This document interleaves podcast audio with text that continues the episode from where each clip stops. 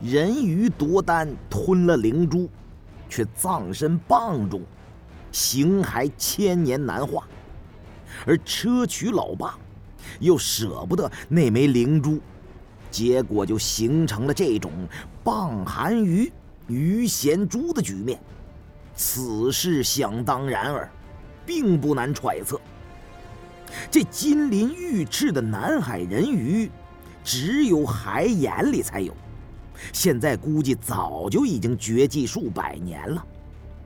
这尾鱼保存完好，何况它又口含驻颜珠，这么一来，它的价钱就能翻着跟头翻到天上去呀！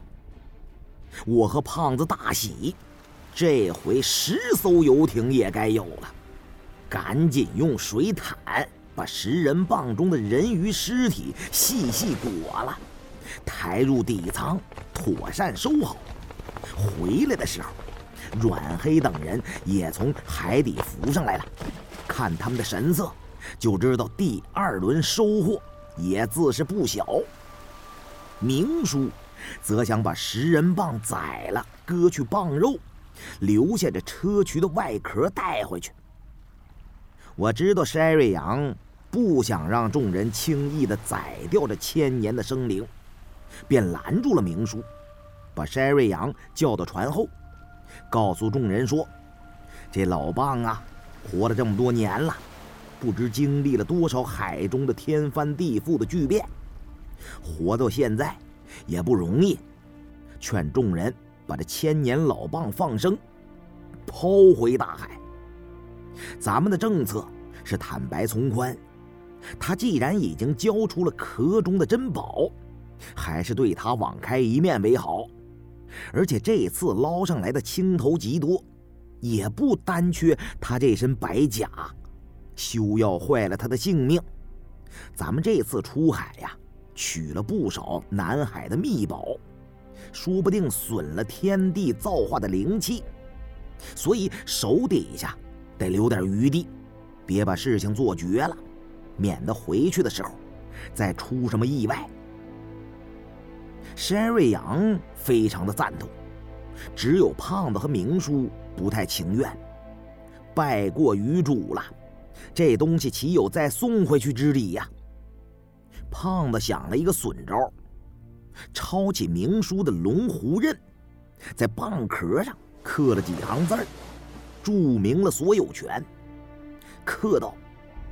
摸金校尉兼蛋民王凯旋，带众手下到此一游。我们站得高，看得远，胸怀祖国，放眼世界。如今要赶时间奔赴美利坚扎款，故暂时留下食人棒在此，等待世界革命成功之后再来捞回去换钱。谁要是敢不经我们允许就擅自捕捞此棒，必定天打雷劈，在海上死无葬身之地。以下年月日，这才把早已经奄奄一息的大蚌吊起来，投入水中，任他自去寻找生路。食人蚌失了灵珠，如同掉光了毛的凤凰。在刮棒刀底捡了一条性命，灰溜溜的遁水而去。然后众人打点彩蛋的收获，共在海底采得月光明珠三十有二，并一具人鱼含珠的玉体，一口石镜古棺，在底舱里稍作展示，便映得满堂生辉，金光灿烂。使人宛如置身于水晶龙宫，但大伙不敢仔细的赏玩，赶紧都藏纳起来。一是怕离开海底环境，使这些珍宝失了精气；二是舱内宝气冲天，万一不是海之精魂，我们担心会惹得海底的鲸泥鱼龙舍命来夺。欺山莫欺水，海里的东西尽量别去招惹。此时天近黄昏了，明叔去驾驶舱监控海面的动静，其余的人在舱内吃饭。船老大阮黑和他的两个徒弟都累得脱了力了，但阮黑表示，他们职业蛋民身子骨都是属于鱼性的，在水下久了也能吃得住，歇得一歇，吃过晚饭。趁着浪涌不大，还可以再下去采蛋。这两趟只不过拨进了最大铁树周围的大螺。海底森林里，像这种老树尚有许多，机不可失，失不再来。如今这世上的南珠资源，早在清代便已尽枯竭。这最后的海底宝藏。既然让咱们给赶上了，就不能不捞个痛快。我听得暗暗心惊啊！以前认为同样是凭手艺赌上性命吃饭的蛋民，和摸金校尉差不多啊。现在我总算知道了，看阮黑的意思，不踩进了南珠誓不罢休啊，把命丢了也不在乎。原来蛋人和摸金校尉的区别就在于一个贪字啊。摸金校尉求财取利，虽是铤而走险，可也有鸡鸣灯灭不摸金，以及三取三不取的铁则。实际上，那不是因为什么尊重墓主亡灵，而是尽力不让自己变得太贪婪。古今盗墓绝种败事者极多，有多少盗墓贼就为了这个贪字而送了性命啊？非是志不足，亦非技不能胜，唯利昏其心。贪婪之心是天下祸机之所伏，乃事败命丧之根由。摸金校尉，摸到金，适可而止。给自己留下余地和清醒的头脑，有命才有财，无命都是空啊！可蛋民大多是海上蛮民，在历史上所遭盘剥又是最苛酷的。以前在官府的监视之下采蛋，为了防止蛋民在水底把南珠吞入腹中藏匿瞒报。监采的官兵会将从水下活着出来的蛋民开膛破肚，在这种恶劣环境下生存的蛋民，无一不过着朝不保夕的日子。以他们的觉悟，当然比不得精通义理、懂得生生相息之道的摸金高手。所以，蛋民的规矩，从来都是为了采蛋。而不在乎身家性命。看到蛋民阮黑那热切而又疲惫的眼神，他似乎根本就不把水下的危险当回事儿。就算患上潜水病死了，也在所不惜。人命虽关天，可彩蛋之事比天大。而且他根本就不清楚，以我们现在舱中的青头回去。可以分得他多少利润？可以说，阮黑这个人没见过什么钱，对钱的数目缺少概念，也不像明叔那样了解行市，知道什么东西有什么价值。阮黑只是认定彩蛋彩的越多，钱就越多。我实不知应该怎么对船老大阮黑讲明不能过贪的道理。只好对他们师徒三人来硬的，告诉他们：海沟里有鱼龙出没，此时天降骤雨，到得晚间潮水大涨，海底藏匿的大海蛇必定会借着云阴月暗浮至海面。晚上想去采蛋，是找死！谁要是敢私自下水，别他妈怪我姓胡的翻脸不认人！出海的资金都是我提供的，进珊瑚螺旋的办法也是我想出来的。说白了，这条船上摸金校尉才是老板，蛋民都是伙计。从现在开始，我说了算。不过一想到买船的钱都是筛瑞阳出的，进珊瑚螺旋海域的司天鱼、魁星盘，以及飘刮取鱼之术，也都是他祖宗搬山道人传下来的。我说起这番话，未免有些底气不足，偷偷瞥了筛瑞阳一眼，见他正对我微微点头。我当即又觉得底气十足了，把阮黑等人说的哑口无言，只好听我吩咐，绝了夜间彩蛋的念头。海上风浪无情，我准备见好就收，但尚未找到玛丽仙奴号沉船，却是大事难了。如果晚上海象允许，拟定再利用潜水钟。侦查其余几处海沟，我和众人商议此事，哪怕是只拍到一张照片都能交差了。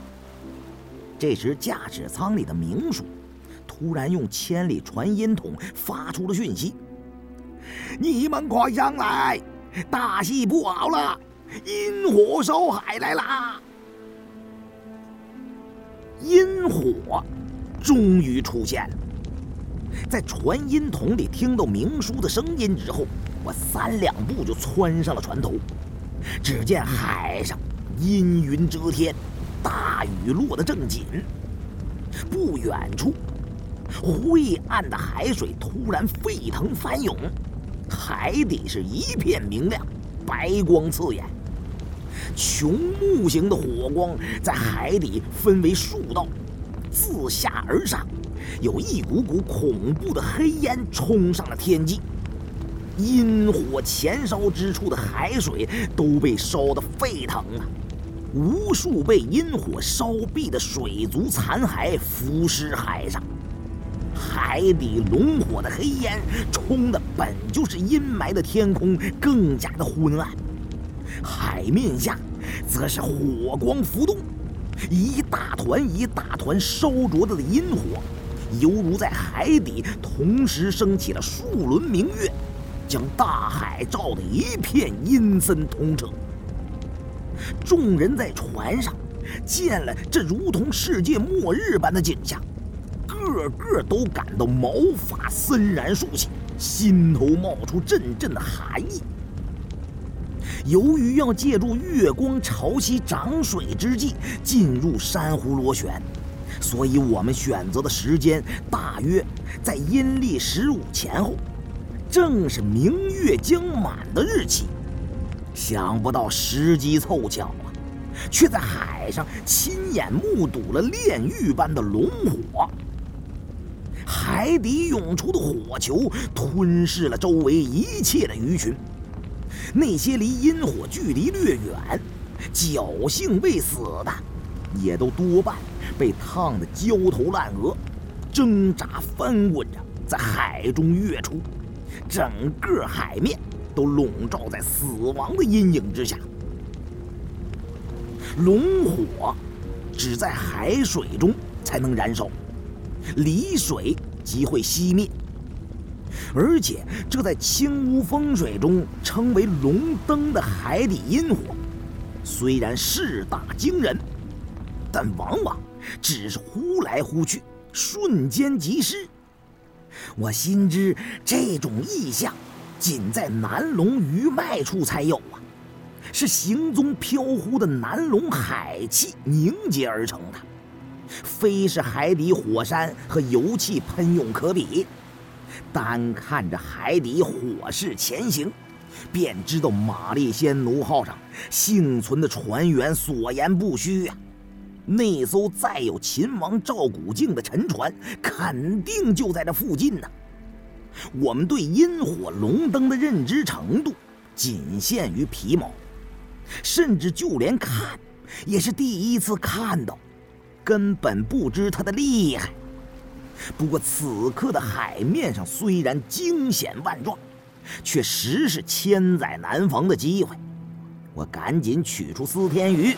魁星盘，记录下几处阴火浮动的位置。那边厢明叔也正拼着老命，把船尽量的驶得远离火海。珊瑚螺旋海域里的阴火大多集中在幽灵岛的东侧，我们坐船所处的西侧相对安全。南珠生长的珊瑚森林都集中在西面。经过初步探测，东面海底情况更为复杂，水深至少是海底森林的一倍以上，存在着多个海洞海沟，尚未来得及使用潜水钟对那里进行详细的水下侦搜。看来玛丽仙奴号沉船十有八九是陷在幽灵岛东面的海底了。前燃的火光果然是昙花一现，片刻之间转为暗淡，归于一片虚无之中。海天之间失去了阴森的亮光，顿时变得漆黑一团，只有大雨。依旧哗哗的下个不停。我问明叔和阮黑，以他们的航海经验来判断，今夜的海象会是如何？那二人都是经验老道的水手，他们一口咬定：别看阴火烧海，但不得风信，近两天内绝不会有风高浪急的海象。坐船留在这片海域，还是比较安全的。山瑞阳也认为，当前海上的天气不会起大风，无风便无大浪，能把船体击碎的巨浪，虽是航海的煞星，但也要提防海涌、海滋之类的特殊的海象。我同众人合计了一下。都认为这是一个绝佳的机会，最后决定把船绕过幽灵岛，到珊瑚螺旋东面寻找沉船的踪迹。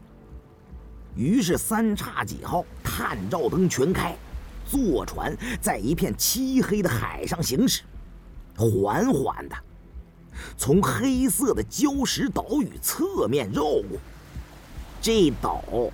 如同倒扣的大波，盾锥形的黑岩山体露出海面的高度不到十米，但坡缓极宽，犹如黑色巨鲸的背脊出水。坐船接近后，利用强光光束照在上面，看来更增威势，一种黑暗压抑的感觉笼罩人心。我正要带着古猜等人到船后准备潜水中，忽的，船身左右一阵摇晃。这时海上无风啊，水下也不扬波，突然出现剧烈的晃动，很不寻常啊。明叔等人也揭掉了雨衣的帽子，在船舷上探出身子，提着手电筒查看海面的状况。最担心的，就是潮位太低，触到了海底凸起的暗礁。没等大伙查看明白究竟是怎么回事情，眼前忽然一亮，视野豁然开朗，天上骤雨忽止，原来是积雨云被刚刚龙火烧灼之后升腾的海气一冲，竟然云开月积。一轮明月从云中现了出来，悬在头顶。明月似画，又圆又亮，照得海面之上一片通明。船后那片水域下的海底森林中，无数螺蚌打开蚌壳，吞吐明珠，弄月吸珠，即取得月光的阴精之气呀。天上、水下，珠月相辉，渗人的亮光中，海上还浮着不少刚刚被龙火烧死的海鱼、海兽。明亮如画的海面一时之间充满了诡异的气氛。我们的坐船船身依旧东摇西晃，起伏不稳。众人不免更加紧张了，一种可能要有灾难发生的预感从心底里升了起来。